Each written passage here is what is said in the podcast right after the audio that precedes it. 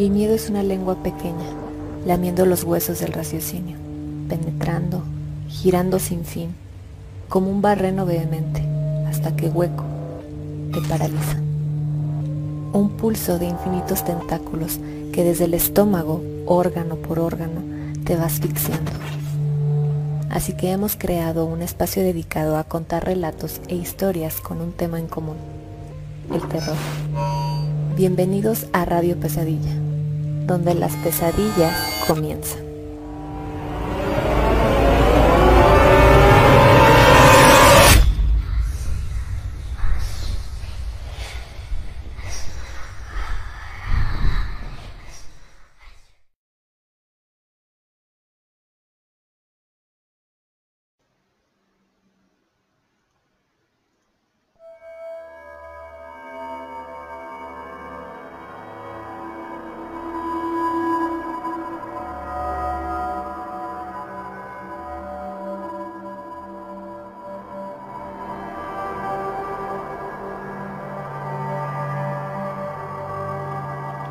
Noches.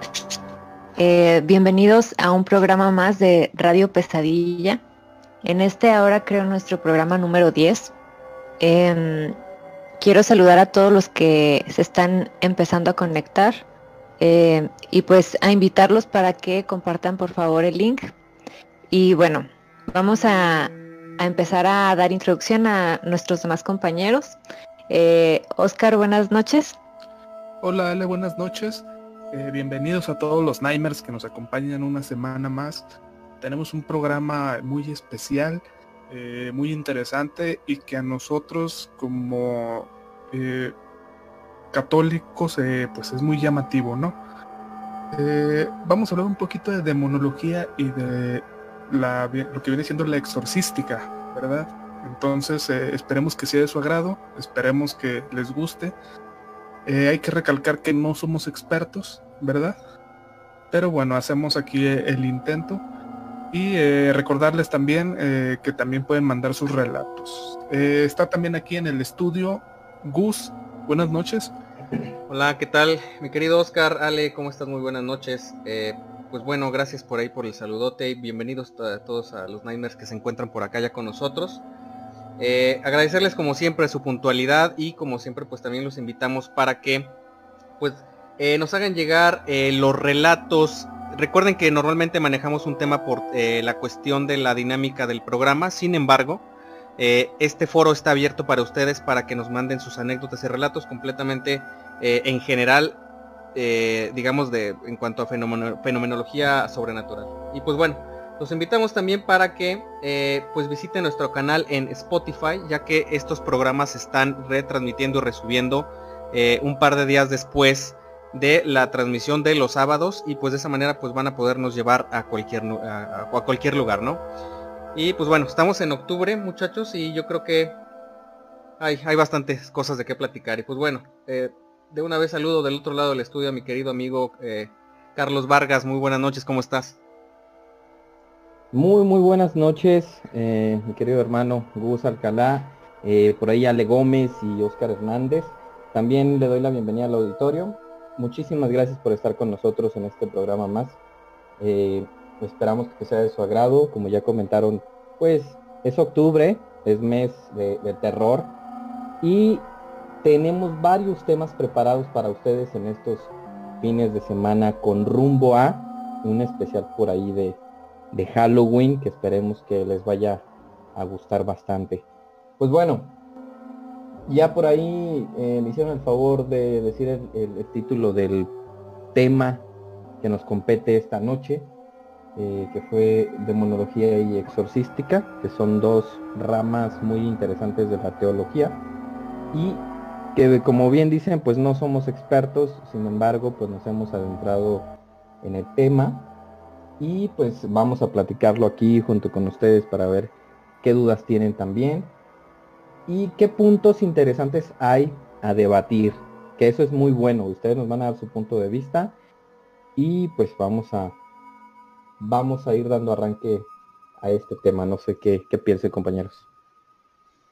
Ok, por acá eh, tenemos ya un primer comentario, dice por acá Jaeger Sangif, eh, Dice el Chile ya es sábado nuevamente. No sé si lo dice con terror o si lo dice con, emoción, pero pues bueno, un saludote por ahí para, para Jäger y para los que ya están conectados desde hace un ratito. Recuerden que el chat está abierto para que nos hagan llegar eh, sus opiniones acerca de todo eh, la temática de, esta noche muy, muy peculiar. Este, y pues bueno, yo creo que abrimos el canal. Recuerden que al pie de los comentarios está fijado uno con un link a través del cual pueden conectarse directamente con nuestra línea de WhatsApp y hacernos llegar ya sea a través de audio o por escrito eh, pues todos sus relatos. Perfecto. Pues. Em, no sé si quieren que empecemos con el tema. Pues igual podemos eh, ir comenzando con una breve introducción sobre lo que vamos a estar platicando esta noche. Eh, igual vamos a estar recibiendo sus historias, aunque no tengan que ver con el tema en sí, pero aquí las vamos a estar platicando en vivo con todo gusto. Pues bueno, demonología y exorcística, señores, son dos, términos muy interesantes que muy poca gente ha, ha, escuchado. De hecho, cuando yo los he llegado a mencionar, me dicen, oye, ¿eso qué, ¿eso qué es? Hasta se asustan porque son, son palabras que, la verdad sacan un poquito de, nuestra zona de, de confort, ¿no? Pues bueno, algo está bastante claro y es que la realidad supera a la ficción, ¿sí? Pues bueno, el tema que vamos a estar tratando esta noche eh, va a ser sobre los demonios, ¿sí? Eh, hay muchísimas situaciones que se prestan con estas, con estas entidades y vamos a estarlas platicando. De hecho, ustedes ya nos han hecho favor de hacernos llegar algunas anécdotas que muy probablemente tengan que ver este tipo de, de entidades. Hay algo que quiero dejar muy claro ahorita desde el principio porque no somos expertos, pero nos vamos a estar basando en el material de un, de un sacerdote español eh, de monólogo exorcista, que ya tiene varios años tratando estas materias y pues es el, es el, es el señor, perdón, José Antonio Fortea. ¿sí? Eh, tiene varios libros muy interesantes, de hecho al alcance de, de, la gente.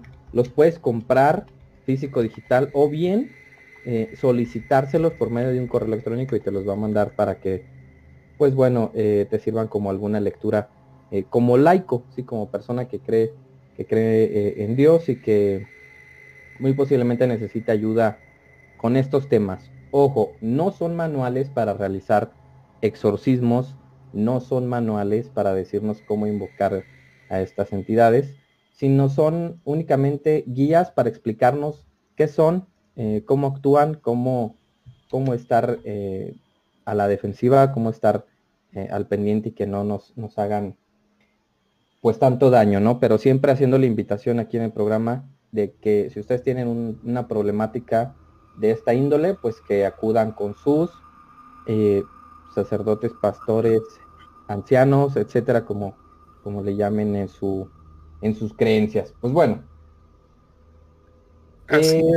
Eh, haciendo un poquito mención al programa pasado, eh, este es un tema serio.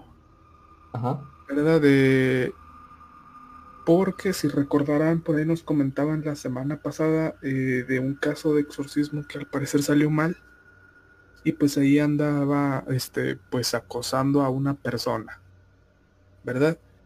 Entonces es eh, nada más recalcar, esto se hace con el debido respeto, o sea, con el debido interés.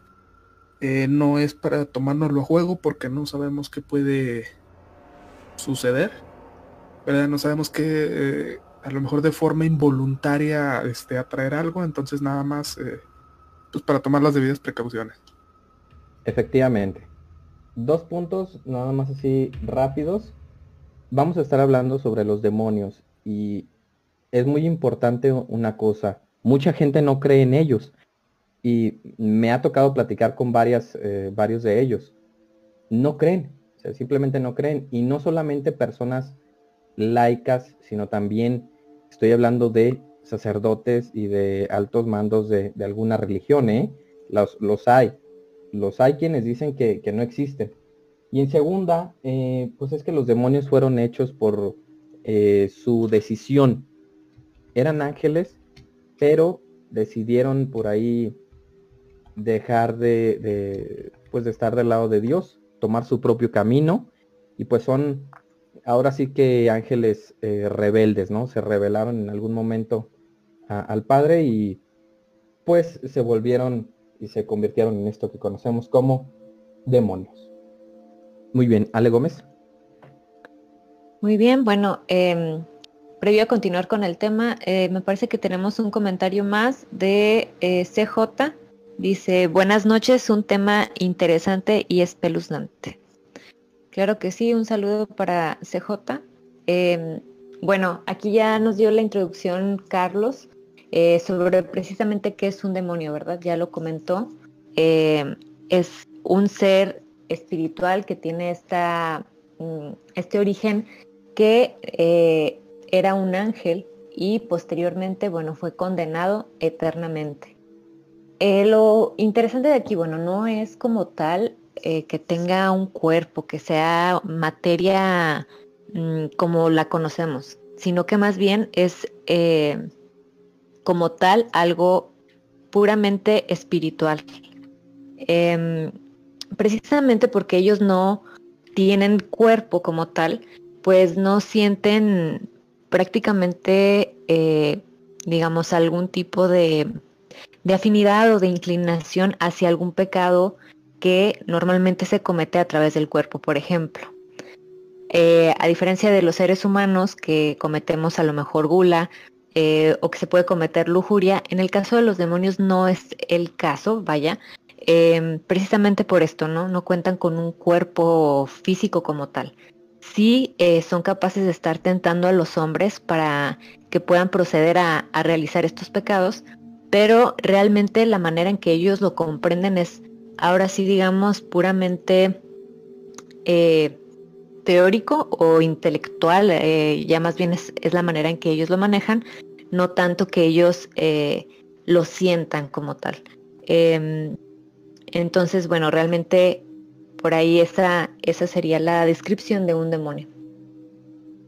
Em, por otro lado, bueno, es eh, importante saber, cada uno tiene la propia eh, manera de llamarse o tiene su propio nombre. Sin embargo, bueno, es importante comentarles eh, que no es una buena idea estar pronunciando el, el nombre de estos demonios para no dar entrada eh, como tal a esto porque es una manera de darles permiso a que se manifiesten de alguna forma. Entonces, por seguridad tanto de ustedes como de nosotros, no, no vamos a hacer mención a, estos seres como tal por su nombre.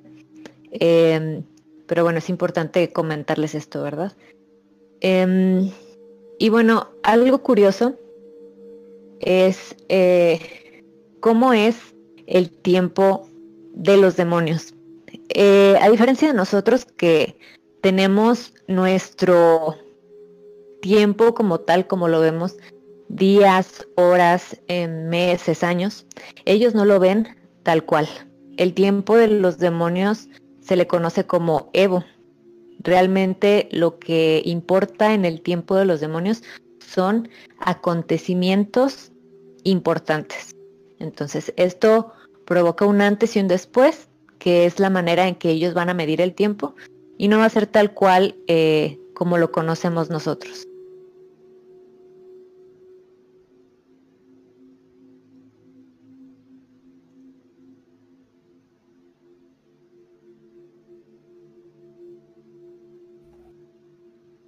Eh, tenemos comentario, eh, David Gómez nos dice Satanás. Pues eh, sí, podría ser. Eh, básicamente se la conoce como el príncipe de los demonios. Básicamente viene siendo el primero. Eh, hay que recordar un poquito la Biblia. Lucifer, pues digamos que se opuso a, a Dios y este fue, digamos, exiliado, mandándolo a lo que conocemos como el infierno. Y pues de ahí pues creó, digamos, lo que viene siendo al resto de los demonios, o sea, eh, podríamos compararlo con ángeles, o sea, básicamente vienen siendo ángeles caídos, ángeles que perdieron la gracia de Dios. Eh, y pues por ahí Lucifer tomó diferentes nombres, o sea, no, no propiamente él, sino que nosotros lo conocemos como con diferentes nombres, ¿no? Señores, tenemos eh, un par de relatos ya listos. No sé si gustan empezar a, contarlos. Ok, me, agrada la idea. ¿Verdad? Eh, Ale, si me haces el, favor. Ok. Eh, voy a iniciar con la primera anécdota que tenemos aquí en la noche. Dice así. Estaba durmiendo una siesta con mi hijo en el sofá, soñando con mis padres. Mi madre se había muerto hace seis meses. En el sueño, el, el sofá en el que estábamos mi hijo y yo se transportaba a la habitación de mis padres. Estábamos mi padre, mi hijo y yo esperando a que llegara mi madre. Ella llegaba y yo le decía a mi padre que no se preocupara, que ya estábamos todos juntos y que todo iba a ir bien. De repente fuera del sueño me llamaron por teléfono. Yo no quería contestar porque estaba súper a gusto soñando con mi madre, ya que no me pasaba desde que se había muerto, así que seguí durmiendo. El teléfono volvió a sonar con insistencia y lo, lo cogí porque no podía dormir. Era mi hermana, para comunicarme que mi padre había fallecido. Imaginen cuál fue mi sorpresa cuando me contaron que había fallecido en esa misma habitación. Fue un una cosa muy grande perder a mis padres en un espacio tan corto, pero tener ese sueño me hizo pensar que ya estaban juntos. Gracias a eso lo pude llevar mejor. Eh, este es un, eh, una anécdota anónima. Me pidieron que no, diéramos el nombre. Ok. ¿Verdad? Eh, un poquito doloroso, sí pero a la vez eh, bonito, ¿no? O sea, de esos, o más bien de esas experiencias que te ayudan a sobrellevar una pérdida, ¿no? A lo mejor fue una premonición, pero pues qué bueno, ¿no? Para esta persona que gracias a esto, digamos, pudo sobrellevar un poquito mejor la, el recién fallecimiento de, de su también padre. Sí, la verdad, una anécdota más de esas que eh, pues ya nos han alcanzado en varias ocasiones en este programa en las cuales eh, existe como que esta comunicación ya sea previa o inmediatamente después de la pues de la partida de alguna persona en las cuales eh, de alguna forma es, esas esas digamos ligas emocionales que, se tienen tanto con la familia como con la persona que, que, parte de esta de esta dimensión al menos de este mundo pues son lo suficientemente fuertes para que con ese lazo eh, los mensajes trasciendan. Entonces, la verdad es que siempre es grato escuchar este tipo de anécdotas en las que, eh, eh, bueno, este programa es precisamente un foro para ello, para el, el, espacio ideal para que se compartan este tipo de, anécdotas, anécdotas, no solamente las, las que causen miedo, sino pues también estas que, que de alguna forma podrían apoyar a, a todo este tema de que existe algo más allá después de la muerte. Y pues bueno, aprovechamos antes de continuar con el segundo relato eh, tenemos más comentarios por acá, dice el buen Ferre Macías, dice, brothers, buenas noches, excelente tema, vamos con, conectándonos, entonces un saludote por ahí para el buen Ferre porque cada programa está muy al pendiente y pues bueno, eso se lo agradecemos de verdad. Y también dice Miguel Guevara, eh, hola, buenas noches desde Ica, Perú. Entonces un saludote para Miguel, ya se te extrañaba, eh, qué bueno que andas por acá y pues bueno, bienvenido y gracias a todos los que nos acompañan esta noche. Bienvenido. Tenemos un segundo relato, muchachos, que dice así. Eh, nos lo manda Viviana. No, no dice de dónde es, pero gracias por el relato. Y dice así. Cuando yo era pequeña, recuerdo que tenía una amiga imaginaria. Era rara, una adolescente que claramente se veía golpeada. Siempre la veía así. Recuerdo que me contó sobre su historia, su padre abusaba de ella y un día la había golpeado hasta matarla. En ese entonces yo apenas cumplía los cuatro años. Todavía no tenía amigos o hermanos o primos, o sea, nadie. Tampoco era una niña que le gustaba ver la televisión. No tenía cómo inventar una historia así. Yo le decía a mis abuelos y a mi mamá que era con los que convivía, pero pues todos lo tomaban muy a la ligera. En ese año, mi mamá se embarazó y cuando cumplí cinco años mi hermanita nació. Yo seguía viendo a mi amiga imaginaria y hasta ese momento la veía normal. Jugábamos y nos contábamos cosas, pero cuando mi hermana nació ella se volvió agresiva y siempre me decía que tenía que deshacerme de mi hermana. Creo que, creo yo que me decía que la matará. Yo me ponía a llorar y gritaba hasta que se iba. Mi mamá se empezó a preocupar y me llevó a terapia. El psicólogo me dijo que eran celos por el nuevo bebé. Empezaron a cuidar a mi hermana de mí, hasta que un día llegué de la escuela y mi mamá muy asustada me preguntó cómo era mi amiga imaginaria. Le dije cómo era y empezó a llorar. Me abrazó y nos fuimos a vivir con mis abuelos paternos. Me dijo que tenía que correr a mi amiga y que si volvía debía ignorarla. Pero no me acuerdo que me pero me acuerdo que me empujaba o me lastimaba. Aún tengo cicatrices de caídas que yo recuerdo ella me aventaba. Siempre me preguntaba por mi amiga y yo le decía que seguía ahí, pero yo ya no le hacía caso. No sé, no sé cómo fue que desapareció. Tampoco sé, mi mamá jamás tampoco me quiso contar qué fue lo que le pasó a mi mamá para que creyera en mí, pero fue lo más terrorífico que me ha pasado y aún lo recuerdo.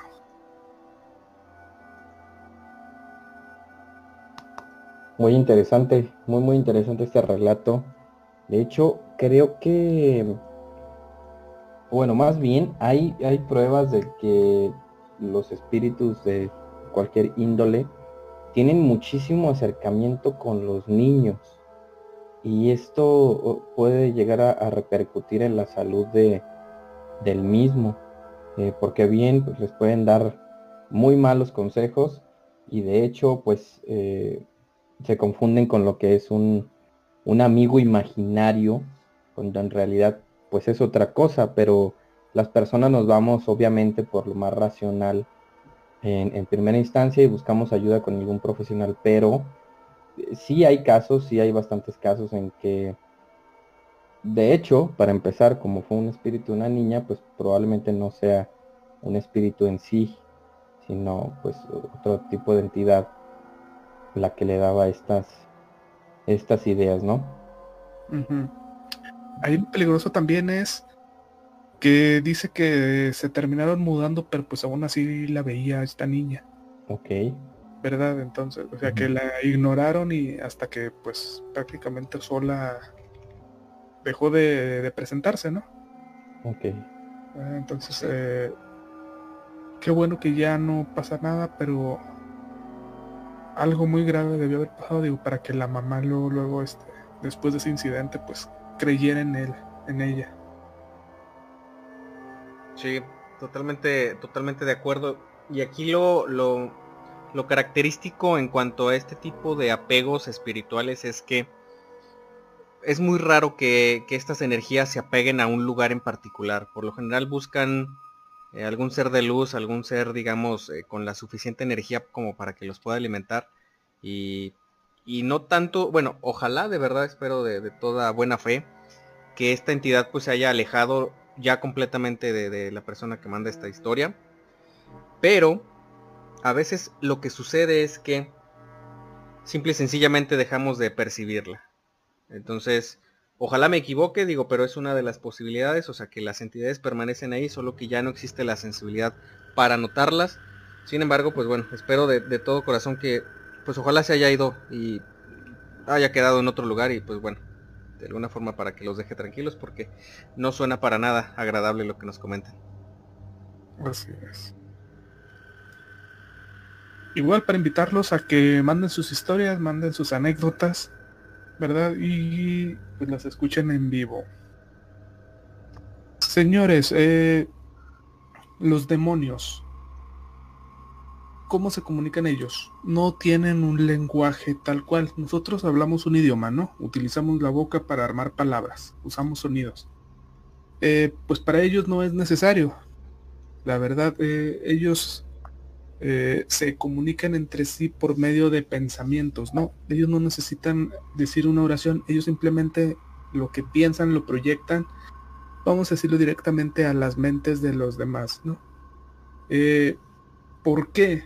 Bueno, vamos a, retomar un poquito lo que hicimos hace rato. Son ángeles caídos, ¿no? Ellos eh, en su divinidad, en su magnificencia, son muy diferentes a nosotros. Igual como decía Ale, el tiempo lo perciben diferente. ¿Por qué? Pues porque ellos llegan a vivir eones, ¿no? Nosotros vivimos años, ellos llegan a vivir eones y lo que para nosotros es mucho tiempo, para ellos es nada. Igual él habla, ¿verdad? Ellos no necesitan eh, comunicarse tal cual. Y por eso hay muchas historias, eh, no sé si se fijan en las que dicen, no, es que escuché, es que vi. Pues sí, viste, ¿verdad? Pero pues rara vez te, te lo platican tal cual, ¿no? O sea, eh, muchas historias en las que se proyectan, en las que quieren ver, en las que eh, sienten algo, en las que huelen, o sea, todos estos pueden ser pensamientos proyectados. Entonces, eh, podrían, si quisieran, utilizar lenguaje, pero pues solo con, nosotros. O sea, entre ellos no es necesario, ¿verdad? Así es. ¿Verdad? Igual, si hablamos de cielo, de infierno, de limbo, eh, podríamos tratarlos como planos existenciales, ¿no? Como dimensiones.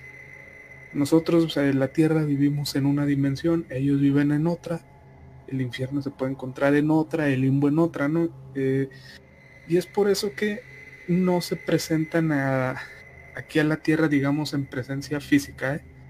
Si se fijan también, cada vez que hablamos de un demonio, eh, generalmente están poseyendo alguna persona o eh, en algún objeto inanimado, este, o sea, pero rara vez podemos verlo en forma física, ¿no? Incluso cuando se cuentan historias de que lo han visto, generalmente que veamos, señores, pues eh, alguna persona, o sea, en apariencia humana, siempre estamos hablando de un Catrín, siempre estamos hablando de formas físicas más humanas. Eh, pero no, o sea, no, no pueden, eh, ¿cómo vamos a decirlo? Interactuar en nuestro plano de forma física. ¿Verdad? Es por eso que pues siempre están eh, en, utilizando personas, utilizando objetos, utilizando animales, utilizando un montón de cosas. Imagínense, señores, lo que pudiera pasar si un demonio pudiera interactuar en nuestro plano así de forma física. O sea, en el que realmente pudiera parecerse tal cual es. O sea, sería eh, un hecatombe, ¿no? Un acabose. Eh, afortunadamente, pues eh, no lo pueden hacer tal cual, pero pues sí tienen que utilizar estos recursos y aún así nos afectan, ¿no? Los demonios tienen libre albedrío igual que nosotros. A diferencia, digamos, que de los ángeles, que pues por estar más al lado de Dios, eh, ellos no tienen esa restricción de hacernos daño, ¿no? Entonces pueden hacerlo, sí, pero si quieren. O sea, tampoco es eh, obligatorio. O sea, no todos los, demás los demonios son eh, viven para hacernos daño, ¿no? O sea, es su voluntad y solo cuando ellos quieran. Entonces, eh, no hay que insistirles mucho. O sea, cuando hablamos de juegos como la Ouija, eh, entre otros, tratar lo menos posible, ¿no? O sea, como cuando ves a un perro, ¿no? O sea, por hacer alguna comparación, o sea, si no le picas las costillas, pues no te van a hacer nada. Entonces simplemente hay que llevárnosla con cuidado, no jugarle ¿verdad? Porque después las consecuencias son bastante graves.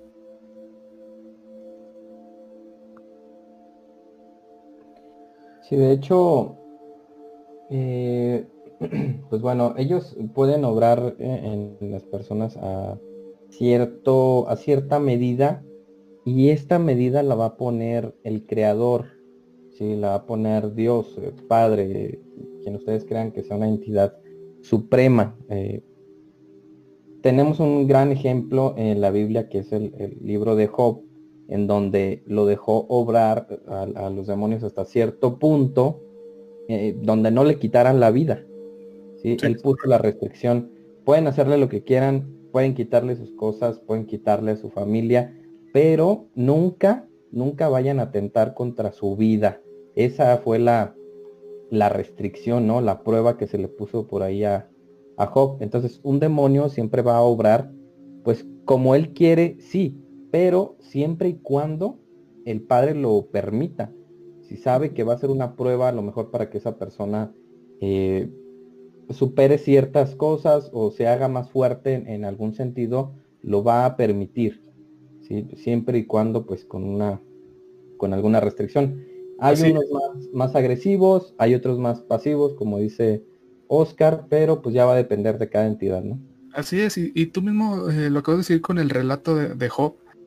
Eh, aquí los demonios no lo hicieron, no porque le tuvieran temor a Dios, o sea, si ellos quisieran hubieran podido eh, pues hacerle algún mal físico a Job, ¿no? O sea, para quien no sepa la historia de Job, básicamente era este persona de Job que él era, digamos, muy devoto a Dios, o sea, era una persona próspera, con familia, eh, muy bendecida. Y pues por lo mismo, eh, era muy cercano a Dios, ¿no? Entonces eh, llegó pues Satanás con, con, así que con Dios y pues le dijo, mira, Job es una persona que te quiere mucho, pero pues porque tú le has dado todo. Entonces, ¿qué pasaría si no tiene nada? Estoy seguro que te va a odiar, ¿no? Te va a repudir, este, te va a insultar. Entonces, pues digamos que es en una especie de apuesta en la que eh, Dios decide eh, llenar a Job de calamidades, este, con su familia, con su, eh, pues con su ganado, con sus tierras, o sea, ahí empezó a hacer que le fuera realmente muy mal. Y como ahí dice eh, Carlos, eh, la condición era que podían hacerle de todo, pero no lo podían tocar a él. ¿Verdad? Eh, para no hacer el cuento largo, pues básicamente la historia termina en que Job, a pesar de todo, él siguió alabando a Dios, creyendo en él. Y entonces aquí los demonios, fíjense, se acataron a las normas básicamente por el juego. O sea, porque estaban tentados a demostrar lo correcto. Entonces aquí es donde se demuestra que ellos también tienen libre albedrío, ¿no? Si no, en caso contrario, pues ellos hubieran hecho ahora sí que lo que se les diera la gana, ¿no? No se hubieran atenido a, a seguir esa pequeña regla que se impuso. Efectivamente, mi la verdad es que muy interesante todo este tema. Eh, vamos a hacer una pequeña pausa para dar lectura a un par de comentarios que nos llegaron en este ratito. Dice por acá eh, Miguel Guevara eh, que se había ausentado algún tiempo por cuestiones de, trabajo. Y pues bueno, de cualquier manera, pues bienvenido amigo, qué bueno que estás por acá. Y dice que tiene una anécdota de su trabajo. Ok, entonces aprovechamos este comentario de Miguel Guevara para recordarles que está el link anclado al final de los comentarios con el WhatsApp de nuestro canal. Ahí nos pueden hacer llegar su texto o su audio relato. Y también aprovechamos para darle un saludote a Laura Vargas que dice, hola señores, eh, saludos. Un saludote para ti Laura, qué bueno que andas por aquí. Y a todos los que se vayan conectando sean bienvenidos. Recuerden que, bueno, no lo hemos comentado antes, pero están todos invitados a hacernos llegar sus anécdotas a través de los medios que antes les comento. Y esta noche estamos hablando de un tema bastante peculiar que merece muchísimo el respeto de todos porque es un tema eh, bastante, digamos, controversial. Eh, estamos hablando sobre demonología y exorcística. Obviamente desde el punto de vista más, eh, digamos, aterrizado posible y citando obviamente únicamente información de escritores ya reconocidos a nivel mundial y obviamente pues algunos sacerdotes que se dedicaron toda su vida, se han dedicado toda su vida a esto, ¿no? Y bueno, yo creo que para continuar un poquito, ah, bueno, antes de continuar un poquito con, con este tema, vamos a, darle lectura. Creo que tenemos por ahí otro comentario, Ale. Otro comentario, perdón, otra anécdota. Mm, así es, esta es una anécdota que nos envía Jezrael. Eh, dice así, hace unos cuatro años, eh, de recién que mi papá nos dejó, nos fuimos a vivir un tiempo con mi abuela. Mi tío le contó a una de sus actrices y ella le contó a su padre. Su padre le dijo a mi tío que le dijera a mi mamá que con gusto él nos daba trabajo y un lugar donde vivir por un tiempo. Mi mamá le dijo que sí. Nos fuimos yo, mi mamá y mi padrastro. Ya en casa del señor, se llamaba César, empezamos a sentirnos mal, enfermos y observados. El señor nos tenía muchísimas reglas, entre ellas no salir de noche. Mi mamá y mi padrastro dormían en una cama y yo en otra. Un día yo quise ir al baño en la noche. Ya cuando salí en las escaleras de la casa, vi una criatura un tanto extraña. Sus ojos eran muy blancos y brillantes. Cuando él me miró, se quedó quieto. Yo caminé lentamente hacia el cuarto. Una vez ahí, corrí hacia mi cama, me acosté y traté de dormir. A los cinco minutos me levanté y vi a esa criatura sobre mi mamá. Mi mamá seguía dormida. Él entró en ella, o eso vi yo. Asustado me di la vuelta mientras lloraba y escuché a mi padrastro platicar con ella, sin saber que no era ella. Me quedé dormido. Al día siguiente me levanté adolorido. A las semanas siguientes nos fuimos porque nos dimos cuenta que ese señor hacía cosas malas y extrañas en su casa. Y aparte le quedó debiendo dinero a mi mamá. Hace unos días, mi padrastro me contó que el mismo día que yo vi a esa criatura en las escaleras, que mientras él hablaba con mi mamá o el demonio, a los minutos de que empezó a hablar con el demonio, mi cama empezó a brincar y levantarse. Mi padrastro le imploró al demonio que regresara a mi mamá. El demonio dejó a mi mamá. Volver. Mi mamá rezó algo y mi cama dejó de brincar y de hacer cosas raras. Ok. Uy. Ok. Muy intenso. ¿Verdad? Y sí, no, o sea, efectivamente, cuando alguien está haciendo cosas, eh, como decía, cosas raras en su casa, luego, luego se notan. No, desde el primer momento se sienten eh, presencias, se siente una vibra pesada, pueden ser olores, eh, la gente se puede enfermar de la nada, ¿no? O sea, es muy claras las señales de que ahí pasa algo. Muy diferente a, lo que vienen siendo situaciones normales, ¿no? Aquí nos hablamos con normales, a lo mejor que veas un fantasma, a lo mejor que veas eh, algún duende, o sea, cualquier tipo de estas presencias es muy diferente a cuando lo invocan, porque entonces ahí ya se empiezan a sentir presencias, ahí ya hay algo que se puede identificar que no está bien. Así es, entonces, sí, eso es un relato bastante, eh, digamos, con, con sucesos bastante elevados en cuanto a, digamos, el margen de lo común en cuanto a este tipo de fenómenos, para que una entidad tenga eh, la fuerza suficiente para generar movimiento en objetos tan pesados como una cama, eh, o inclusive, probablemente yo no, no, no, no, no sé, Carlos eh, será como que el que dé a lo mejor un punto de vista un poquito más atinado. Yo pudiera, digo, sin juzgar la situación, pudiera opinar que tal vez sí existió alguna especie de control superficial de la, de la, de la mamá de quien nos platica esta historia. Pero eh, eh, el, tema de la invasión de, un demonio o de varios demonios a un cuerpo físico de una persona llevan etapas. Eh, llevan una serie de pasos, no, no ocurren de manera, digamos, inmediata, no, no son instantáneas. pero lo que sí veo por ahí fue que pues era una entidad bastante fuerte. Carlos, eh, me gustaría saber qué opinas acerca de este caso particular. La verdad es que, como dices, eh, la invasión de un demonio lleva sus etapas, efectivamente, y una de ellas, eh, como yo lo he comentado anteriormente, es preparar el cuerpo, de alguna manera irle introduciendo cierto miedo, ejercer cierta opresión sobre la persona y como dices, pues ya desde el momento en que nos platica que llegó a moverse una cama, es algo muy particular de una actividad de un demonio. Entonces, efectivamente estamos hablando de un ataque de una entidad de este tipo, sin ninguna duda. Eh, esto puede durar a lo mejor muy poco tiempo. Hay personas que, duran muy, muy poco realmente con, con este espíritu dentro de ellas o molestándolas de alguna forma. Pero si se agrava la situación, también como ya lo hemos dicho, pues se puede quedar en la persona por varios tiempo más. Ok, y bueno, ya que tocas ese tema, eh, después de la siguiente anécdota, eh, vamos a platicar un poquito acerca de esos tiempos que comentas, Carlos, que yo creo que es algo de lo también muy importante en la temática de esta noche.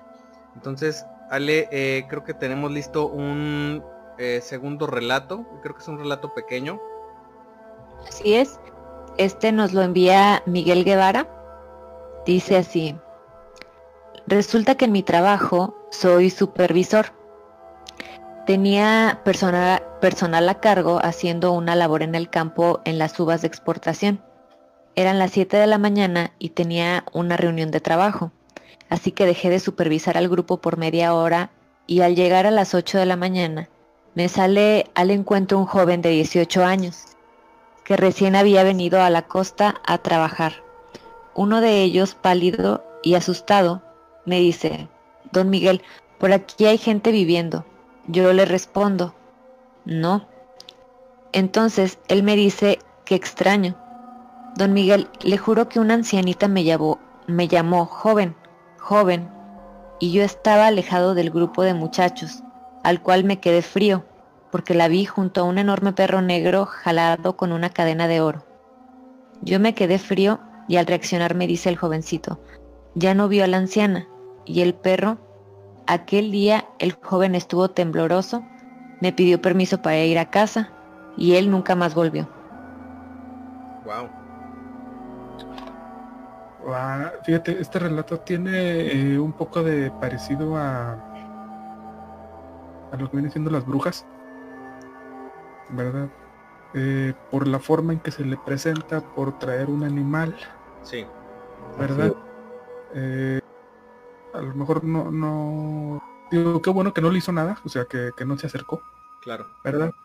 Eh, pero sí está bastante...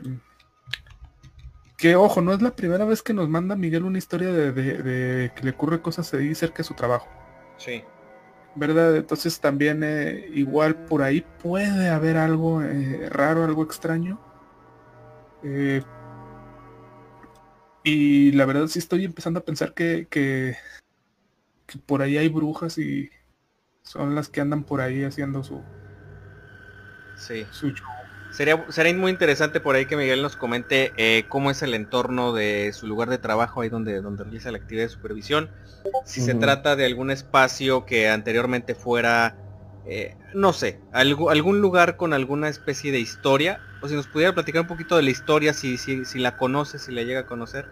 Porque mucho va a depender del contexto del pasado de esos lugares, como para que se presenten algunas... Eh, algunas situaciones. Como lo comenta Oscar, de hecho aquí eh, en Durango hay, una, hay un pequeño pueblo, me parece que lo, lo conocen como Tuitán, si no mal recuerdo. Está creo que eh, rumbo a nombre de Dios, hay una salida antes y bueno, se agarra un poquito de, carretera, una carretera muy antigua. Y precisamente tiene esa fama buena mala de tener eh, mujeres que se dedican a la hechicería y a la brujería. Y tanto para cosas buenas como para cosas malas, ¿no? Pero bueno, no adelantamos más acerca del tema, solamente lo hago como una mención así breve. Y pues a ver qué nos comenta por ahí eh, el buen Miguel. Y pues bueno, también por acá dice Laura Vargas, su programa siempre me da pesadillas, le hace honor a su nombre. Entonces, este, pues es un gran reconocimiento el que nos hace por ahí Laura, gracias este por hacérnoslo saber y pues bueno, de alguna manera es el objetivo de, de, este, de este programa. Y pues bueno, yo creo que continuamos con con el tema principal antes de seguir con las eh, con algunos otros relatos que tenemos ya preparados. Eh, y bueno, como lo anunciamos desde un principio, este tema involucra dos temáticas en particular. Ya nos enfocamos por un lado al tema de la demonología, vimos algunas características y de alguna forma, digo, dentro de lo prudente se ha dado a conocer un poquito cuáles son las características de estos seres, ¿no? Pero ahora vamos a empezar a hablar de otro tema que a mí me parece bastante fascinante a la vez de que es un tema que le guardo yo muchísimo respeto. Y pues bueno, de tal manera lo vamos a platicar como es. eh, estamos hablando de la exorcística.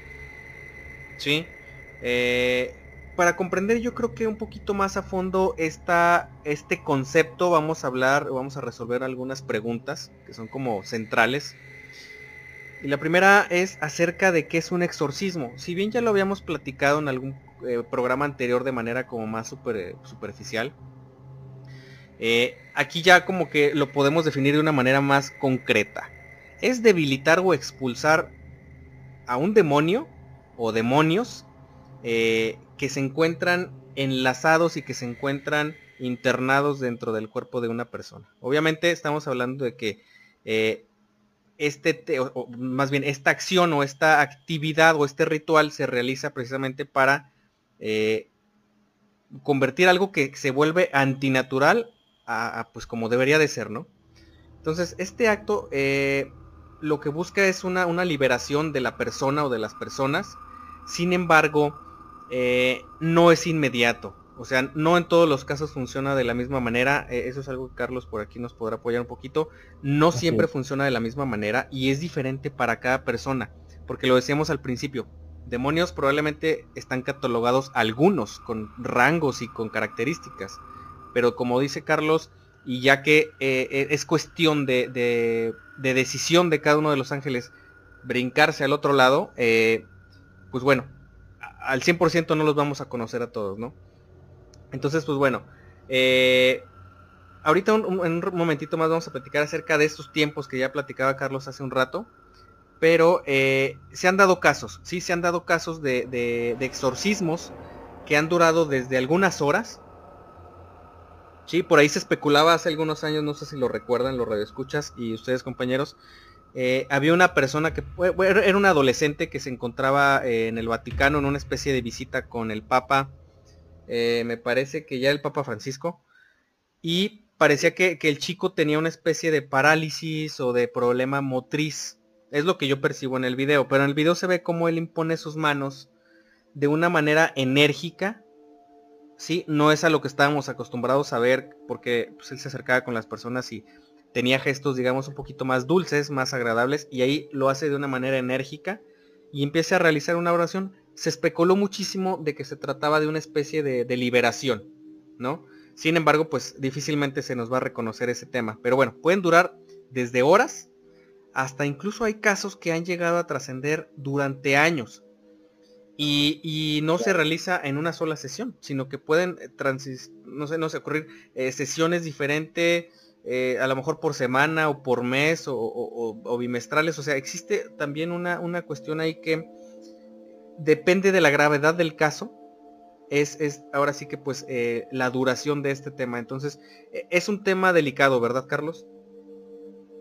Bastante delicado, fíjate, porque nos comenta, según el padre eh, demonólogo y exorcista José Antonio Fortea, él ha tenido casos, ha recibido casos en su, en su parroquia en donde ha ayudado a personas en una sola sesión, eh, háblese de una o dos horas, pero que también ha tenido casos de años, años completos de sesiones que, que tienen que estar acudiendo con él varias veces a la semana para hacerle estas oraciones de, de liberación, como tú dices, y se prolonga y se prolonga.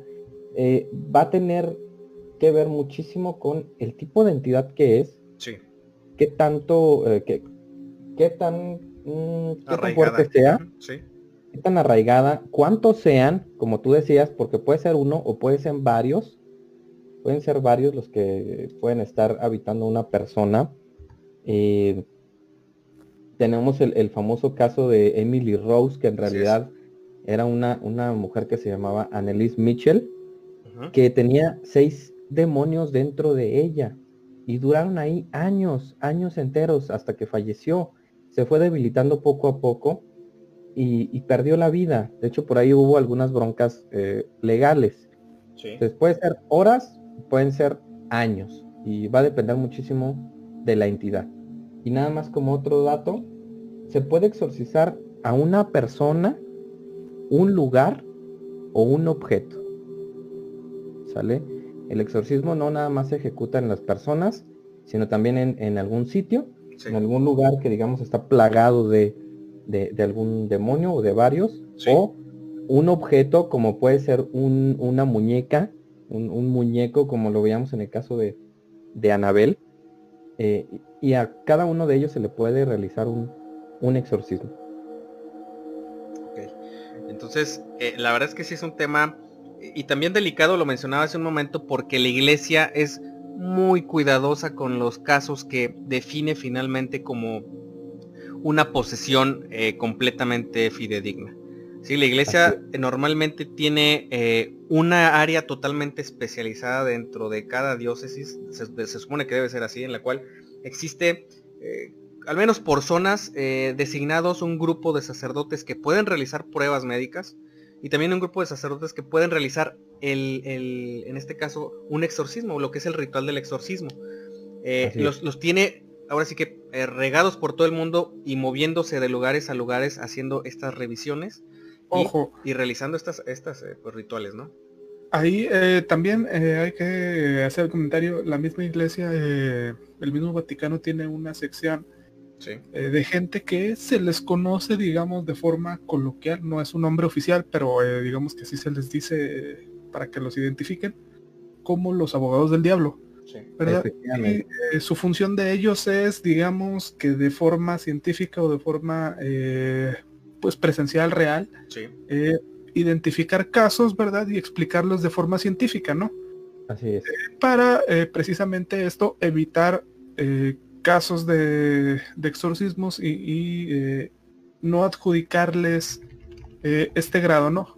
Que es lo que haríamos nosotros, ¿no? Digo, si lo vemos de forma racional, pues sí, ¿no? O sea, buscar primero la, respuesta lógica, que es en lo que se encargan estos seres, y ya cuando ellos no encuentren una opción lógica, una opción real, este, algo que pueda explicar el problema y que pueda ayudar a, solventarlo, entonces ya pasa ahora sí a, pues a caso de exorcismo de hecho, como dato, el señor Ed Warren, que en paz descanse, eh, era el único demonólogo laico eh, que tenía esta facultad, ¿eh? tenía permiso del Vaticano y ellos confiaban muchísimo en él por su expertise y por su, manera de, manejar este tema.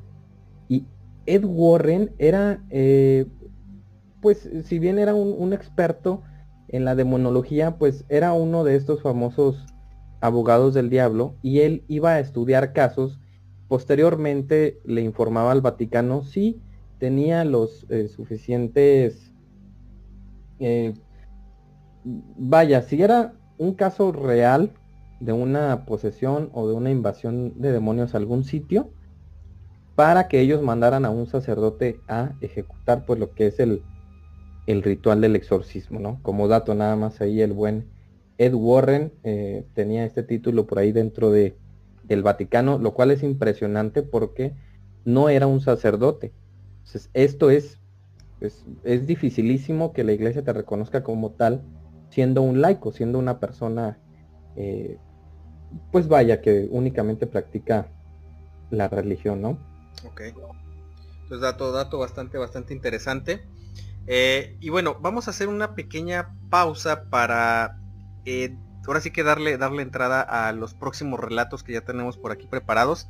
Nada más antes para que no se nos vaya a quedar tan lejos, tenemos un comentario de Miguel Guevara que dice, eh, nos habla un poquito de su entorno, nos habla un poquito del entorno que hay ahí en su lugar de trabajo. Dice que es un lugar alejado de la ciudad, que está como a media hora, aproximadamente 10 minutos del pueblo de aquel lugar eh, está lleno de, piedras y dice que en aquel lugar los chilenos eh, sembraron uvas, es un campo abierto.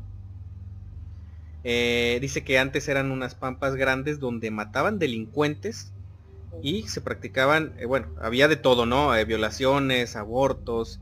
y dice que por lo tanto probablemente sea una zona que está como con una carga muy negativa, ¿no? Dice que son aproximadamente como 500 áreas de, de cultivos que de hecho pues sigue, sigue creciendo, ¿no? Entonces, eh, este es un tema que, bueno, siempre ayuda para imaginarnos probablemente la, carga energética que puede haber en ese lugar, ¿no? Así es. Y pues bueno, gracias por ahí por el comentario, Miguel. Y Ale, yo creo que eh, le damos lectura a los siguientes eh, relatos. sí, aquí nos quedamos con el de CJ. Dice, La hermana de mi papá, hace algunos años, cuentan que en una reunión, mientras jugaban cartas, salió el tema de la Ouija. Ella comenzó a burlarse diciendo que eso era manipulado por alguien y comenzaron a discutir.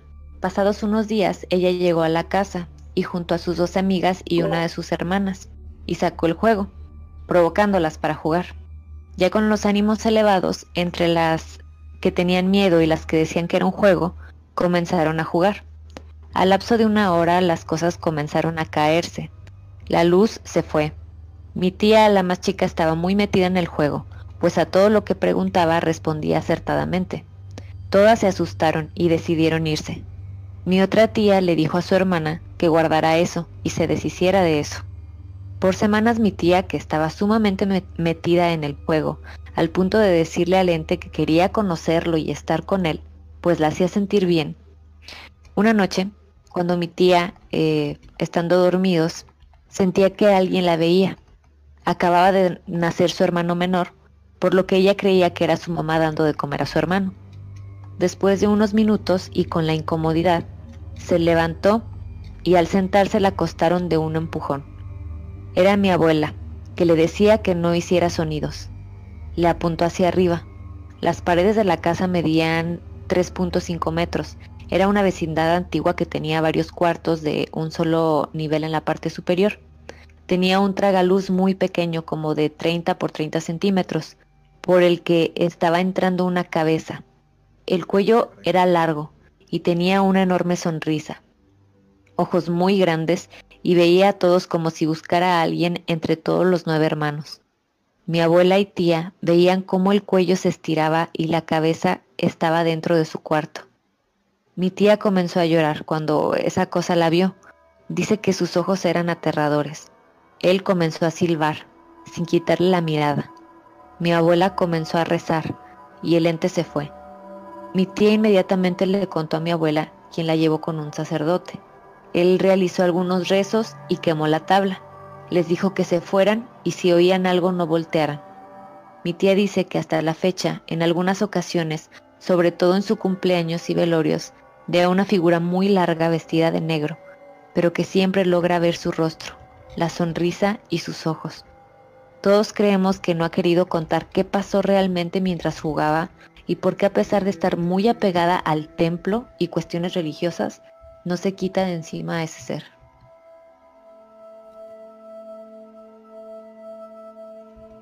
Muy, espeluznante la historia.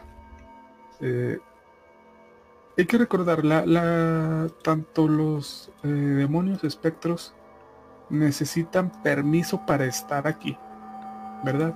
Ellos son de otro plano, ellos no pueden estar aquí eh, si no se les abre la puerta.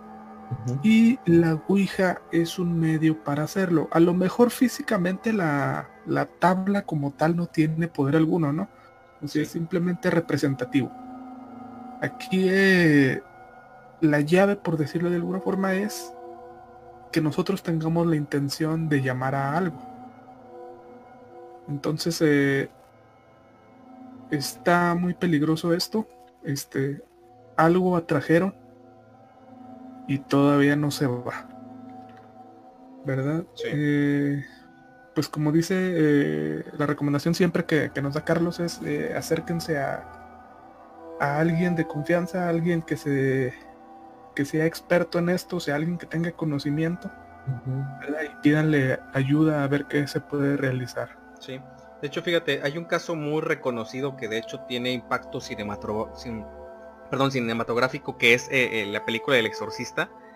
Eh, está basada en un chico, que bueno, su nombre real es Roland Doe o, o, Robbie Mannheim porque después cambió de identidad para proteger precisamente este caso tan, pues tan sonado en la década de los 70 Este chico quiso contactar con su tía fallecida. o sea, quiso contactar con su tía fallecida y eh, hizo varias sesiones utilizando una tabla similar a la Ouija que él encontró por alguna coincidencia en algún lugar. Y precisamente esto desencadenó eh, una serie de acontecimientos muy, muy, muy catastróficos tanto para él como para su familia. Eh, esta historia ocurrió de hecho en 1940, pero la, historia la retoman, hago corrección, la retoman en 1973 con la película del exorcista. Eh, y pues bueno, eh, es ahí uno de los peligros de tomar, digamos, a juego, y no a juego, sino tal vez de no medir las consecuencias de, de no solamente del objeto como tal, sino de la posibilidad de que algo no deseado pues como dice Oscar, que no debe de estar aquí, pues cruce. Y no solamente cruce, sino se apegue a alguno de nosotros o algún familiar o algún objeto, lo cual pues es bastante riesgoso.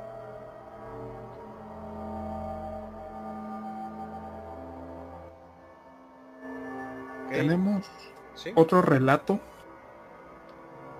eh, que dice así. Mm, Dice, hola, buenas noches, me llamo Samantha y aquí comienza mi anécdota. Cuando tenía 14 o 15, siempre que discutía con mi mamá, se me aparecía una persona vestida completamente de negro. Un día yo le grité cosas horribles a mi mamá, y esa persona, una madrugada cuando yo iba a la secundaria, se me apareció. Yo pensé que era una persona, pero lo descarté cuando ese demonio corrió hacia mí. Yo por el susto corrí hacia el camión que esa mañana curiosamente estaba temprano. Tiempo después mi mamá me contó que ese demonio es el hijo de la señora de la tienda, que ella no lo deja descansar ya que tuvo una muerte muy fea, o sea, le dio cáncer. Oh. Y mi hermano dice que cuando llega el mes de noviembre es llorarle al pobre niño y hacerle un novenario. Mi hermano dice que a él no le molesta, que lo que, él, lo que a él le molesta es que no deje descansar el alma y que a causa de ello lo ha convertido en un demonio. También mis vecinos lo han visto. Saludos desde Guadalajara. Oh, híjole, eh, quiero comentar algo de esta anécdota. Yo, bueno, la verdad, muy interesante aquí escuchándola con, el buen Oscar, pero yo quiero comentar algo porque me hizo ruido al momento de estarle escuchando, porque a mí me sucedió algo muy similar, ¿eh? Yo en mi época de pubertad, sí, la verdad, de, por sí ahora soy, pues sí, un poco serio y a lo mejor hasta cierto punto renegado. Eh, en mi pubertad la verdad es que lo era más. Sí. A mí la pubertad me, me pegó terriblemente en el, en el ámbito del, del humor. Entonces siempre estaba de malas y en algunas ocasiones llegué a discutir muy fuerte con mi madre. De hecho, le llegué a decir cosas muy pesadas que un adolescente no puede controlar. Le llegan a la mente y la suelta. ¿sí? Entonces, en una ocasión de esas que estábamos discutiendo, sí le dije cosas bastante fuertes y me encerré en mi habitación a dormir, porque ya, de hecho ya era, ya era tarde, ya era de noche. Entonces, me dormí pensando en eso y con una furia tremenda y a la mañana siguiente, ¿qué creen que pasó? Pues tomé mi baño, me arreglé y me cambié para ir a la escuela.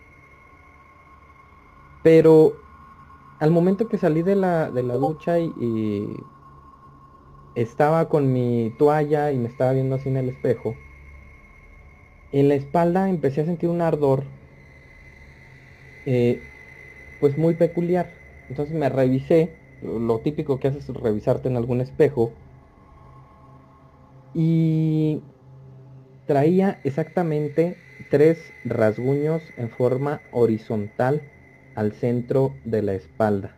Ah, caray. Rasguños algo largos, este, eran tres, todavía los recuerdo, así rojísimos y en forma horizontal, eh, justo en medio de la espalda. Los recuerdo terriblemente y con esta anécdota se me, no sé, se me despertó esa, esa memoria Claro. Eh, me asusté demasiado, me asusté muchísimo y empecé a ser un poquito más, más prudente con mi forma de ser, sobre todo con, mi madre, que la verdad sí era, era bastante pues, grosero en esa época. Este, pero eso fue lo que me aconteció, muchachos, en ese tiempo de, pubertad. Híjole, eh, pues la verdad, mira, eh, gracias por la sinceridad, Carlos. Digo, todos hemos tenido momentos complicados en, ciertas edades de nuestro desarrollo normal, lo cual es, pues es, natural, es normal y no, no pasa nada. Sin embargo, eh, existe un grupo de seres de bajo astral que no son demonios como tal. Eh, igual y próximamente estaría interesante hablar sobre ellos. Pero precisamente estos seres eh, lo que hacen es alimentarse del coraje de las personas. Y se acercan muchísimo con adolescentes precisamente que guardan en ciertos momentos o a largo plazo muchísimo rencor o muchísimo coraje. este tipo de seres precisamente generan eh, inclusive pues eh, tendencias suicidas en algunos de los momentos porque se alimentan de tanta negatividad de diferentes personas que se dice que generan precisamente estos bajones energéticos en, ahora sí que pues en la motivación de la gente, de los adolescentes en particular. Ojo, no son demonios, son otro tipo de seres. Entonces, eh, me parece muy, muy peculiar por ahí lo que, lo que nos comentas, Carlos. Y, pues bueno, yo creo que continuando un poquito con, este tema de, las marcas y los signos, eh, seguimos con, el tema principal.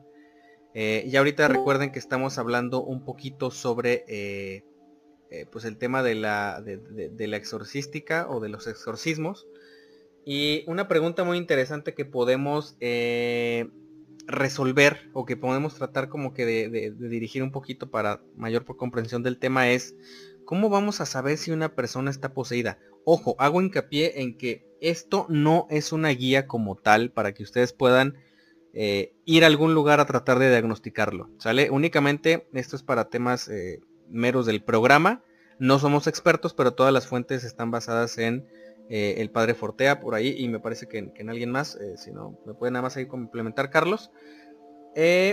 y bueno, se supone, o, bajo tantas experiencias que estos, eh, pues digamos, estudiosos del tema han vivido, gracias a esas experiencias que han vivido, eh, han descubierto que existen varios signos que son, eh, digamos, directos de, una, de una posesión. Un ejemplo de ellos es darle a la persona que se cree poseída, pues agua bendita, o ver eh, cuánta tolerancia le tiene a objetos, en este caso que son eh, símbolos divinos como cruces, rosarios, este, eh, Biblias o, imágenes de santos. Entonces, esto es otra manera de ver. Si reaccionan de alguna manera a rechazo, puede dar como que un indicio palpable de que se trata de, también de una posesión. Y además de estos signos que son meramente y propios de la persona afectada, existen otros que pueden eh, ser percibidos por terceros. En este caso es, eh, por ejemplo, los olores extraños cerca de la persona, aun y que tal vez esté recién aseada, o en la, en la casa en la que se vive, es decir, eh, olores obviamente desagradables, olores a, podrido, olores a cloaca, olores muy desagradables cuando, pues obviamente antes esto no ocurría eh, y otra cosa importante directa de la persona afectada son los lapsos de entrada y de salida de conciencia y de memoria. Eh, cuando eh, sufren estos ataques o momentos de, ataques, por así decirlo, digamos más directos, pues ellos no recuerdan lo que pasa, o sea, pueden inclusive hablar en, idiomas, pueden hablar con, con, variantes de voz, que serían otras de las características, y ellos no se van a acordar, o no se acuerdan de lo que acaba de pasar o de lo que acaban de decir, ¿no? Así es. Entonces, eh, son, digo, son cuestiones que, ojo, por eso la iglesia y las entidades que se dedican a hacer, este tipo de rituales de liberación deben de tener mucho cuidado y lo son así, son muy cuidadosas porque algunos de los síntomas son similares a algunas eh, cuestiones fisiológicas o, daños a lo mejor eh, cerebrales o dar los daños este, de algún tipo en la persona. Entonces, primero se descartan todo este tipo de daños y luego ya se ven estos signos, pero ya desde el otro punto de vista, ¿no? Y algo que a mí siempre me ha parecido muy, muy interesante y a la vez me causa bastante intriga es que eh, para mí eso es algo, algo, algo bastante, bastante impresionante. Y es que personas que tienen 13 años, jovencitos de 13, jovencitas de 14 años, que, caen o que tienen varios de estos síntomas, en algunos momentos de posesión fuerte, llegan a hablar idiomas eh, tan antiguos que probablemente existan personas eh, o, no sé, personas eh, que, hablan ese idioma no se encuentran ni a tres días de camino. Entonces, ¿de qué manera ellos pudieron de un momento a otro pues encontrar o, más bien como que poder gesticular este tipo de palabras que, no ni siquiera pertenecen al idioma, al idioma nativo y que pues se trata de idiomas que gente se encarga de estudiarlas específicamente, ¿no? Entonces no son comunes, no se trata de que hablen en francés o en inglés, sino que son lenguas muy, muy antiguas, ¿no? Eh, entonces, eh, y bueno, el último, el último como ejemplo que, de los que se mencionan hay más, pero digo, para hacerlo más concreto es eh, el tema de que exista la, la levitación de objetos, tanto en el entorno de la persona poseída, como pues de las personas que se encuentran a sus alrededores. Eso a mí se me hace, se me hace bien, bien peculiar. O sea, que se muevan objetos sin tocarlos. Eh, o inclusive ha habido algunas fotografías, eh, bueno, de las cuales pues no, no podemos definir si son 100% reales o, exista alguna cuestión de truco, pero en las cuales el cuerpo de la misma persona eh, poseída pues se eleva por el aire y de hecho pues es dañado en ese, en ese, digamos, en esa elevación generada por estas entidades, ¿no? Entonces, no sé, Carlos, algo más que agregar a, estos signos, este, para, digamos, para saber si una persona está o no poseída.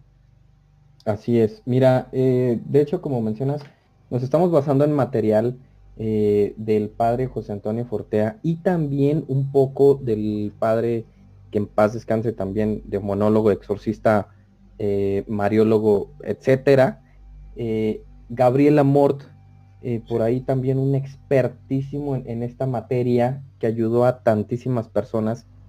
Y hay otro, hay otro signo muy interesante del cual les voy a platicar brevemente, y es que estos dos padres, eh, bueno, todavía Fortea eh, por ahí lo, tiene, tienen un frasco grande de vidrio en el cual ellos se podría decir que coleccionan, que van recolectando objetos eh, que expulsan estas personas por la boca sin eh, necesariamente de forma anterior haberlos tragado. ¿sí? Expulsan clavos, expulsan eh, cierto tipo de, navajas o de artefactos bastante peligrosos. Que, son bien interesantes porque nunca estuvieron ahí, nunca los, los tragaron, como ya menciono, sino que se materializan en la boca precisamente para después arrojarlos. Esto lo hacen los, demonios para manifestarse en, los cuerpos de las personas. Y estos padres tienen esa, eh, vaya, esa breve tradición como para recolectarlos eh, y tomarlos de ejemplo. ¿No? Ese es otro signo bastante, bastante curioso de lo que suelen hacer estas personas. ¿sí? Otro pudiera ser una fuerza eh, considerablemente aumentada. ¿sí? Todo el mundo sabemos más o menos qué fuerza tiene una persona con ver su, su fisionomía, pero han habido personas demasiado delgadas que han estado poseídas y que su fuerza se ha incrementado de una manera exponencial a tal grado que han aventado a, un grupo de personas que intentaban mantenerlos en una silla, ¿sí? Entonces, ¿cómo te explicas que una persona tan delgada agarre tanta fuerza en un momento como para aventar a tantas personas al mismo tiempo con un eh, físico, pues, vaya, más grande que, que, el de ellos mismos, ¿no? Así es. Este pudiera ser otro signo bastante peculiar. El del agua bendita es una, una breve,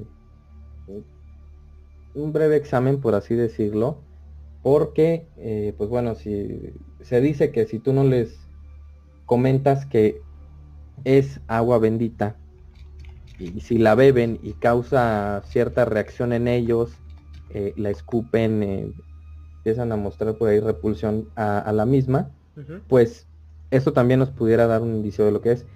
Como dices, esto no es una guía, nosotros no somos los expertos de ninguna manera, eh, sin embargo tomamos este material de estos dos grandes sacerdotes que pues hay muchos, hay, hay varios más que se dedican a esto, pero que a mi parecer pues son dos grandes ejemplos en la materia y que pues han pasado ya por muchísimos, muchísimos casos de esto. Así es. Tengo un, pequeño relato que nos acaban de mandar porque está relacionado a otros que nos contaron hace rato. Ok. Eh, se los voy a, leer. Dice así. Eh, hace poco en la casa de al lado donde yo vivo eh, vivía una señora que practicaba la santería. Ahora ya se fue y desde que se fue veo sombras con formas humanoides, pero son negras. Suelo verlas de vez de vez en cuando. Se apagan las luces y algunos juguetes se prenden solos. Me da miedo, pero no me siento acechada. Pero sí creo que tiene que ver algo con los rituales que practicaban en la casa del vecino. Claro.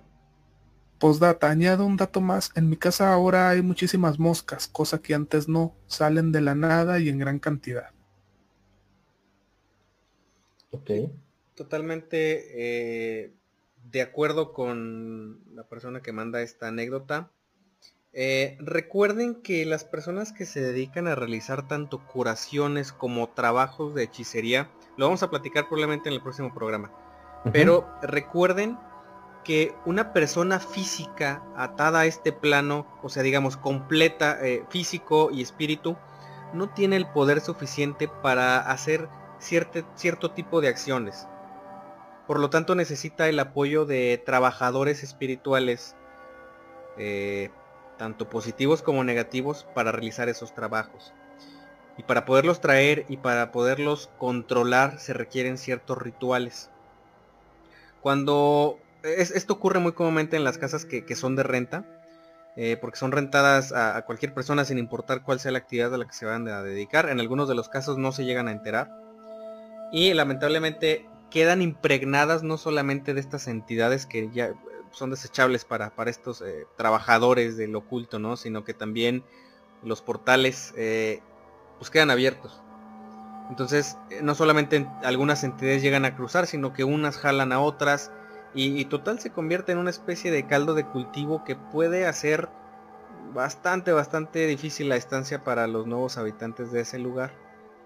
Entonces, pues bueno, ojalá ahí, ahí, ahí se recomienda un poquito pues la fe de cada quien para tratar de mantenerse a salvo de, estas entidades porque eh, son muchos lugares donde se manifiestan así situaciones parecidas pero lamentablemente pues a causa de, estas personas que se dedican a, este tipo de actividades. Muy bien y yo creo que ya para ir cerrando este este gran programa pues vamos a ir a Vamos a leer algunas anécdotas que ya tenemos por ahí, ¿verdad, Dale? Em, me parece que tenemos un audio separado, no sé si... Sí, ah, tenemos un audio y una anécdota más por esta noche. Sin embargo, eh, le recordamos a todos los radioescuchas que siempre nos acompañan puntualmente en cada transmisión que eh, los relatos que nos hagan llegar en un programa y por tiempo no alcancen a salir al aire, serán los primeros en ser, eh, pues ahora sí que mostrados o, leídos en el siguiente programa. Entonces, eh, obviamente también todo esto ya forma parte del archivo de Radio Pesadilla y pues bueno, eh, se podrán escuchar en una, en una próxima emisión. Y tenemos ya preparado aquí un audio que nos envían, vamos a darle, vamos a escucharlo con mucha atención y vamos a comentar un poquito acerca de, de qué se trata. Bueno, voy a platicar de la vez que me di cuenta que la brujería era real. Este, bueno, solo como pequeño contexto, por esos tiempos a mi papá lo iban a ascender de puesto en su trabajo. Entonces, pues obviamente no a toda la gente le gusta cuando alguien más pues le va bien, por así decir. Y el caso es que una de las ocasiones en que íbamos los dos en la camioneta para que firmara unos papeles donde pues prácticamente ella aceptaba ese cargo. O sea, no nos bajamos más de cinco minutos, solamente se bajó, saludó, firmó el papel, regresamos y cuando regresamos al automóvil tenía un olor como que putrefacto literal y a un lado estaba una carnicería. Entonces mi papá dijo, no, pues muy probablemente es que lavaron sus utensilios, tiraron el agua a la calle y por eso huele mal. Y ya, pues eso fue todo. Quisimos pues poner un poco de esos spray para aromatizar y aunque no lo cubría del todo, pues ya era un poco mejor. Entonces ya ese mismo día por la noche, em, cuando íbamos a volver a salir en el auto, volvió el aroma, pero muchísimo más fuerte. Yo me acuerdo que esa vez yo iba manejando y me tuve que detener porque casi vomitaba del asco. En serio, era un olor fuertísimo. Y ya lo que descubrimos es que en la parte de los asientos de atrás había una mancha así grandísima, tipo de unos 40 centímetros de diámetro, en donde pues parecía que habían tirado algo así como si fuera aceite para carro y era lo que olía súper mal. Entonces pues reacción de gente normal de vamos a lavarlo y pues ya se va a quitar el olor. Y pues no, o sea, ese día mejor nos regresamos y empezamos a tallar con jabón, luego con pinol y cosas así, lo más fuerte que podíamos encontrar y además de que no desaparecía la mancha, seguía el olor, el olor y no se cubría con nada, de verdad con nada. Lo llevamos autolavados como tres diferentes y ninguno le quitaba esa mancha ni el olor. Y bueno, fue una semana donde estuvimos haciendo eso y pues aparte pues teníamos que seguir saliendo. Y en esa semana, a mí en lo personal, jamás he chocado ni he tenido accidentes pero exclusivamente en ese tiempo dos veces casi choco o me chocan de una manera en la que si hubiéramos tenido daños físicos importantes y pues sí me dio bastante miedo. Ya lo que tuve que hacer fue que le comenté a una persona que conozco que pues se podría decir que también sabe estos temas y ya lo que hizo fue que llevó una especie de frasquito que me acuerdo mucho que era de vidrio así cuadrado, chiquito, como unos 10 centímetros y tenía una tapita plateada. Y creo recordar que traía algo así como agua bendita. Y lo empezó a rociar así encima de esa mancha. Y de verdad, o sea, me quedó muy grabado que yo me sentía literal en una película porque empezó a salir humo de esa mancha y se empezó como tipo a, o sea, no a desvanecer, pero a ser más chica. Además de que el frasquito ese que contenía el agua, eh, pues tronó básicamente. Y también la tapa se empezó como a deshacer, podría decir, porque también comenzaron a saltar así como si fueran pequeñas virutas de, de hierro así plateadas muy muy chiquitas y muy finas. Yo las tocaba, me acuerdo, y era como de, ¿de dónde está saliendo esto? O sea, tocándolo, teniéndolo en las manos, era bastante impresionante, la verdad. Y ya pues fue un ritual, se podría decir, como de una media hora. Y cuando regresé a mi casa ya yo sola, ya no olía a nada el carro la mancha ya era pequeña, llegué y la quité con jabón y ya se quitó como algo normal. Y pues la verdad no nos explicamos cómo llegó eso ahí, ni por qué. Y de verdad mucho menos porque, o sea, fue una visita súper rápida en la que entrada por salida y no sabemos cómo lo habrán puesto porque se estaba por dentro del carro. Y yo pues sí lo dejé bien cerrado y todo. Entonces sí, es una de las experiencias más extrañas que he tenido.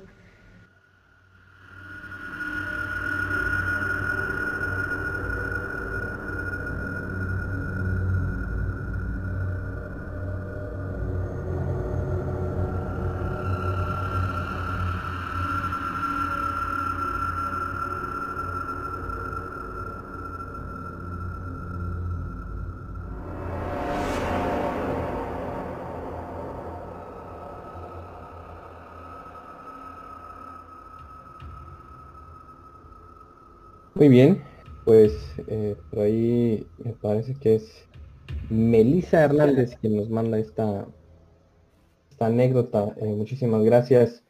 Y de hecho, pues sí, pues, podemos ver un ejemplo claro de lo que pudo haber sido un, ataque con, con, brujería, ¿no, mi querido Gus? Con, algún tipo de, de, santería. Sí, sí, la, la verdad es que este es un tema bastante, bastante amplio y aprovecho eh, esta anécdota que nos hace el favor de enviarnos Melissa, muchísimas gracias Meli, eh, para comentar, digo, un, pequeño aviso. el próximo programa, el próximo sábado, tendremos un especial precisamente de brujería y santería para hablar precisamente de todas estas cuestiones eh, a grandes rasgos y, de alguna manera pues esto nos da una, introducción más que perfecta. Pero sí, la brujería por lo general está ligada a, la utilización de ciertos elementos, ¿sí? elementos que contienen la carga energética para generar precisamente lo que se busca. Eh, estos elementos pueden ser desde cosas muy sencillas hasta cosas bastante, bastante perturbadoras y muy desagradables. Como ya lo comentaban en el relato, o sea, cosas que generan un olor terrible, no solamente por la carga de energía, sino porque se trata de ingredientes muy peculiares. No les digo nada ahorita porque tendremos un especial precisamente directo de esto. Y les va a sorprender, la verdad, la cantidad de, de ingredientes eh, que vamos a compartir, digamos, que, a veces son utilizados. Pero ojo, igual será de la manera más eh, prudente para que, porque no se trata de generar guías eh, para llevar al radio escucha a, una cuestión peligrosa, pero para que ustedes se den una idea de, del mundo que hay detrás de todo esto, ¿no? Así es. Ok, y me parece que tenemos un... Eh, bueno, tenemos un comentario por acá. Dice... Un segundito. se, me, fue a mí, no sé si le pueden dar lectura, no sé si es un saludo.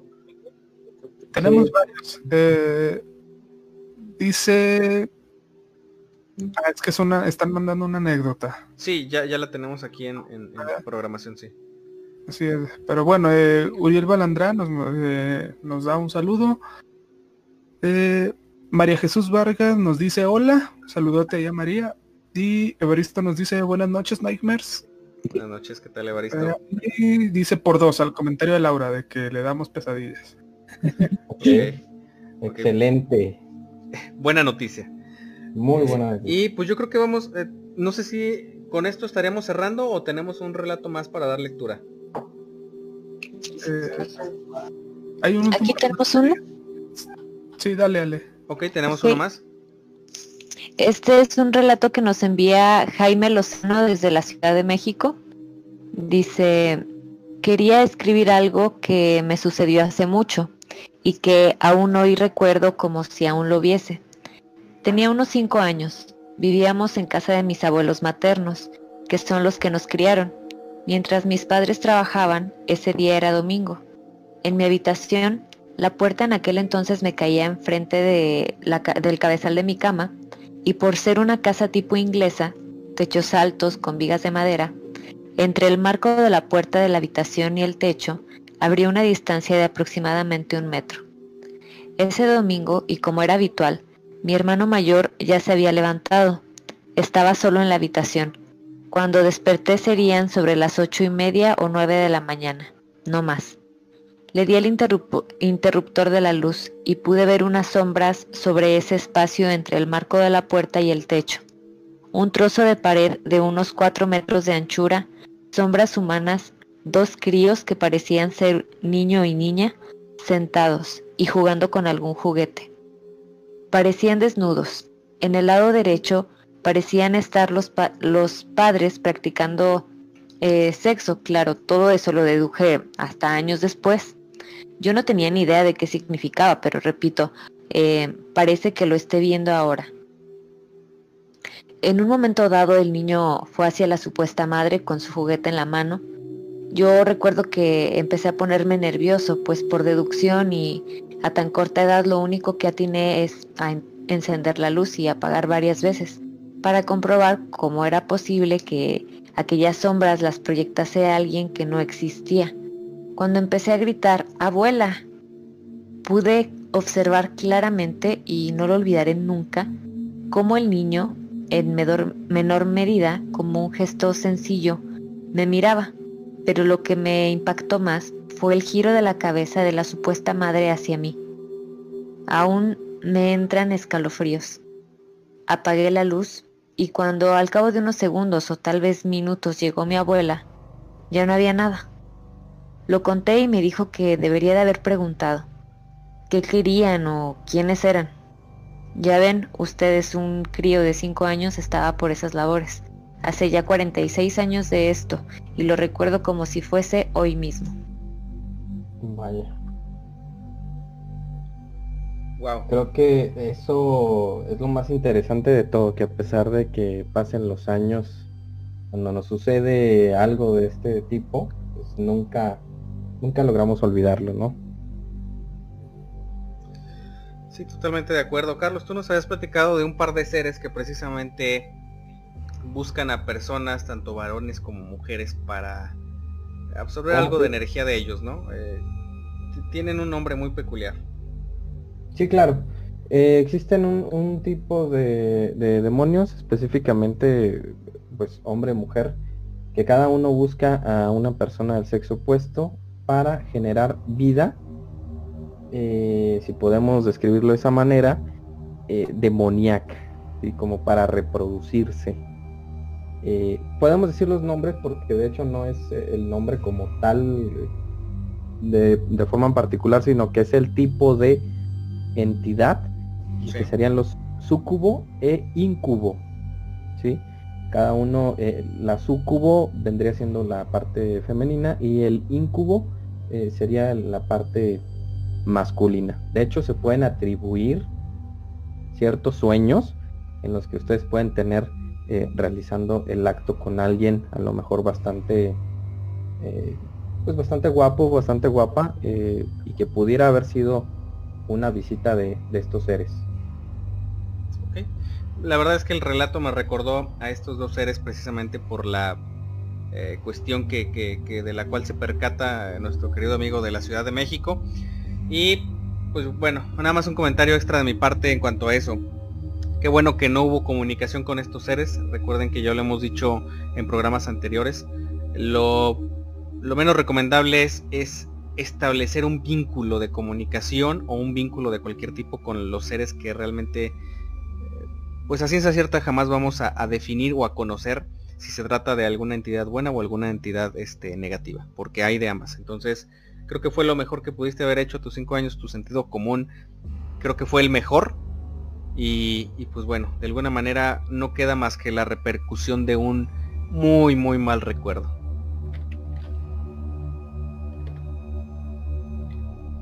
Muy bien. Y pues de esta manera, pues creo que vamos cerrando este programa más de Radio Pesadilla. No sin antes agradecerles nuevamente que se hayan quedado hasta este momento. Muchísimas gracias por habernos escuchado en esta transmisión. Les queremos compartir un tema, un tema más, bastante interesante, pero también de, también de muchísimo, muchísimo cuidado.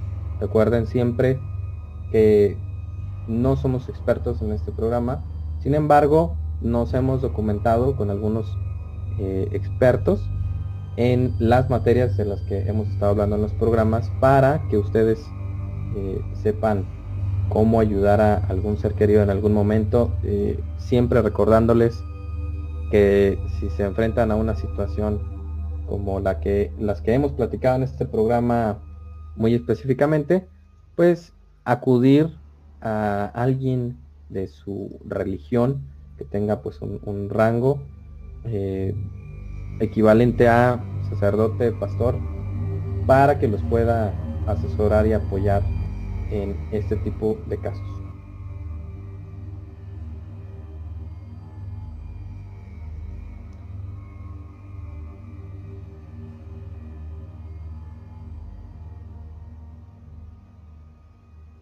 Algo, algo más que agregar, eh, Oscar.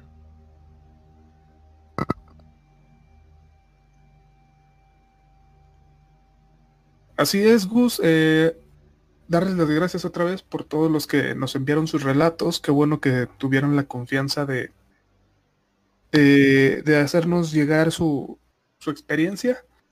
¿Verdad? Hacerles también eh, un aviso. Ya nos pueden encontrar también, eh, aparte de Spotify, también ya estamos en iBox y en Google Podcast como Radio Pesadilla. Entonces ya hay más lugares en los que estamos eh, disponibles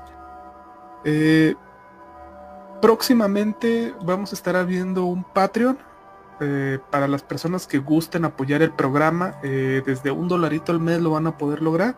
Y también van a estar habiendo recompensas por su participación.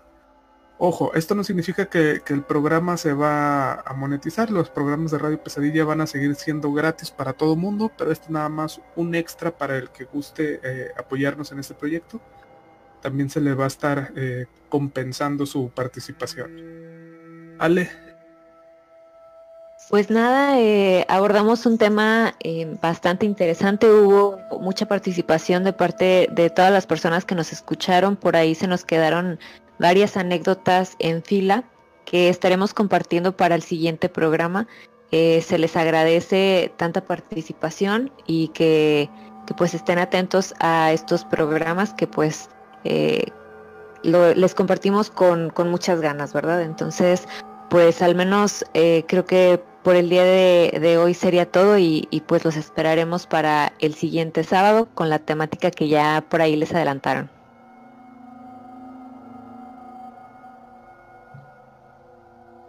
Muy bien, pues eh, no sé, Gus, ¿quieres concluir con algo más? No, nada más. Eh, estamos en un mes bastante, bastante peculiar. Eh, porque tiene cierta carga, no solamente, digamos, de tradición, sino también tiene una carga bastante, bastante única de, desde nuestros antepasados. Entonces, estén muy al pendiente, estén con los ojos abiertos, estén con la disposición de percibir cualquier situación de su entorno porque vaya que este mes se mueve mucha energía y se mueven muchas cosas. Entonces, estén pendientes. Muchísimas gracias y pues, saludos realmente a todos los que nos escuchan desde otros estados de la, de la República, el centro del país, sur del país. Eh, eh, saludos también para, nos escuchan varias personas por acá de, Guadalajara, de, la Ciudad de México y pues bueno, también de Centroamérica, ¿no? Ah, un saludo para todos ellos y gracias por apoyar siempre y constantemente pues este, este proyecto que hacemos con mucho cariño para todos ustedes. Y pues bueno, yo creo que de mi parte será todo y pues yo creo que nos vemos la, la próxima, Carlos. Así es. Recuerden que esto fue Radio Pesadilla, donde las pesadillas comienzan. Que duerman bien.